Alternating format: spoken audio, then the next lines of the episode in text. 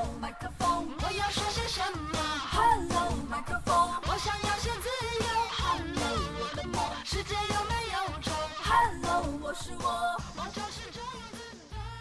大家好，我是主播山石，让我们一起继续分享蔡康永的说话之道。康永说，一场演讲或是一集节目能让人记住三件事，已经是非常好的内容了。剩下的时间，你就是逗听众开心，勾起他们的兴趣，调查他们的星座，或者从他们之中找几位看起来人缘很好的人站起来，和你玩些问答或猜谜。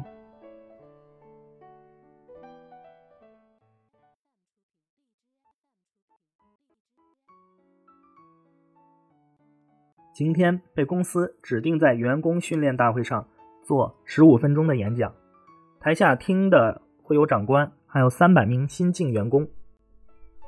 今天隐约记得有前辈指导过，如果上台演讲会紧张，就把台下的人都想成一颗颗的西瓜就好了。今天决定采用这一招，降低自己初次在公司大会上演讲的紧张。他上台以后，一心催眠自己，西瓜。台下的都是西瓜，结果很不幸，他自己催眠十秒后一睁眼，眼神刚好和坐在第一排的总经理对上。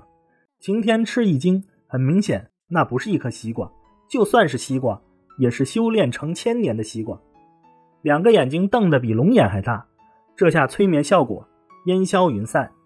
晴天结结巴巴，似笑非笑，要哭不哭的讲完了他的演讲。等他终于讲完。他才发现，他的上司真的像西瓜精了，脸绿绿的，绿中又透着一股压不住的血红色。演讲动听的人，怎么可能把台下的听众当西瓜呢？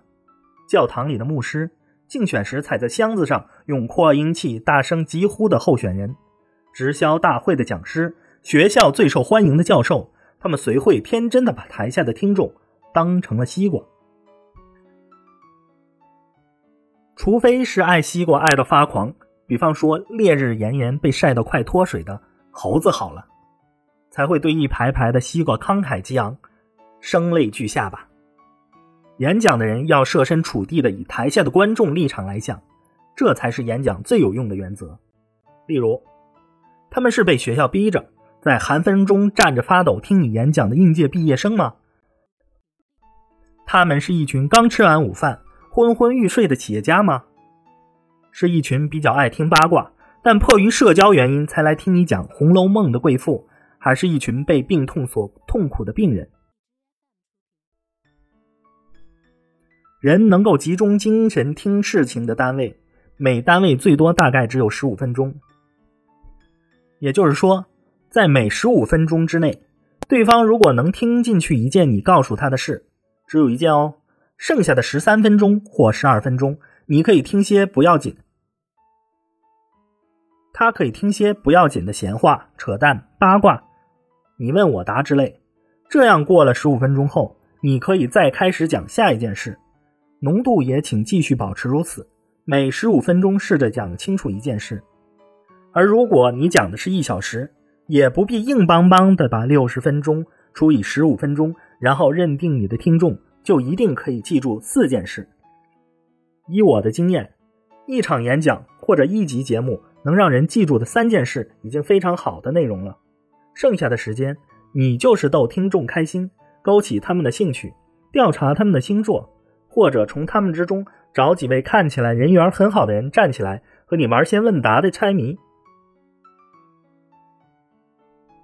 或者从他们之中找几位看起来人缘很好的人站起来。和你玩些问答或猜谜，不管他是自己花钱买票，还是被老师逼着来听你演讲，只要你体谅听者容易晃神，给他一些乐趣以及两三样有用的信息，他就会觉得你是个非常好的演讲者，下次还会乐意听你的演讲。不要任性的把别人当西瓜，当心西瓜联合起来把你当成南瓜。